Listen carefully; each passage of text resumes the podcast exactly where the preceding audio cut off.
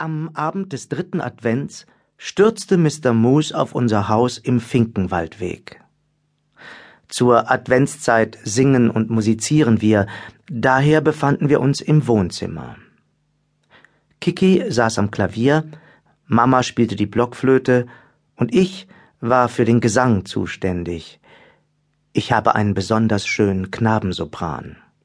Es duftete nach den Orangenschalen, die Mama auf die Heizung gelegt hatte. In den Fensterscheiben spiegelte sich warmer Kerzenglanz, und draußen schwebten leise und sacht dicke Schneeflocken zur Erde. Ich fühlte mich sehr vorweihnachtlich. Vom Himmel hoch, o Englein kommt, sang ich. Mama setzte die Blockflöte ab und krähte fröhlich. Ai ja, ai ja, Susani, Susani, Susani. Es waren nicht die Englein, die vom Himmel kamen, es war Mr. Moose. Ein ohrenbetäubendes Krachen ertönte, und im nächsten Augenblick stürzte er auch schon durch die Zimmerdecke. Genauer gesagt, stürzte er erst durch das Hausdach und dann durch die Zimmerdecke. Der Boden unter unseren Füßen vibrierte. Ich hörte Mama und Kiki schreien.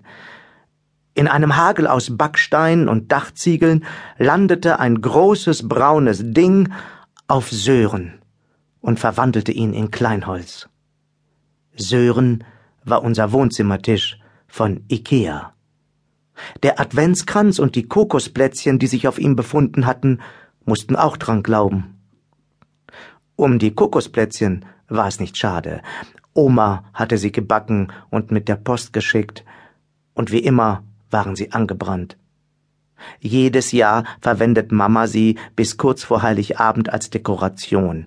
Dann verfüttern Kiki und ich die Kokosplätzchen an die Enten im Stadtpark. Wenn Oma über Weihnachten zu Besuch kommt, müssen wir erzählen, sie hätten uns köstlich geschmeckt. Ich lüge nicht gerne, aber man muss auch an die Enten denken. Mein Gott, was ist das? flüsterte Mama, als der Staub sich gelegt hatte. Das große braune Ding lag bewegungslos inmitten des Gerölls, der zersplitterten Reste von Sören und der Plätzchenkrümel. Es hatte ein Geweih und vier lange Beine, die in alle Himmelsrichtungen abstanden. Das ist ein Elch, sagte Kiki. Und zwar ein Männchen. Damit war sie mal wieder fein raus. Sie hatte bewiesen, dass auf ihr Allgemeinwissen auch in Krisensituationen Verlass war. Wahrscheinlich würde sie dafür ein zusätzliches Weihnachtsgeschenk bekommen. Wenn man eine ältere Schwester hat, kann das Leben sehr ungerecht sein. Das Geweih des Elchs war wie mit weichem Samt überzogen, es fühlte sich kalt und warm zugleich an. Bertil Wagner, lass die Finger von diesem Vieh, befahl Mama. Ich zog die Hand zurück. Mama hat Angst vor Flöhen und Läusen, deshalb darf ich auch keinen Hund halten. Woher weißt du, dass es ein Männchen ist? fragte sie Kiki. Elchkühe tragen kein Geweih, erklärte meine Schwester. Ach ja, sagte Mama und nickte. Natürlich. Natürlich. Nur gut, dass Gerlinde Woltershausen das nicht gehört hatte. Sie ist unsere Nachbarin und seit Mamas Scheidung von Papa ihre beste Freundin. Donnerstags geht sie regelmäßig zur Frauengruppe und kämpft für die Emanzipation. Mama sah zu dem großen dunklen Loch in der Decke hinauf, von dessen Rändern immer noch Putz herabrieselte. Äh, können Elche fliegen? fragte sie misstrauisch. Nein, sagte Kiki, Sie können auch nicht Bergsteigen, tauchen oder Tennis spielen, und sprechen können Sie auch nicht.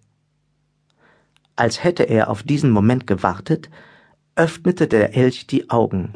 Das ist falsch, Kleines, brummte er. Ich beherrsche fünf Sprachen, und zwar fließend.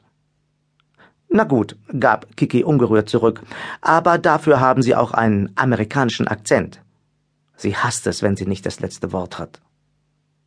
Mama stand kerzengerade, als hätte sie soeben ihre Blockflöte verschluckt. Ihr Mund ging auf und wieder zu. Sie war es einfach nicht gewöhnt.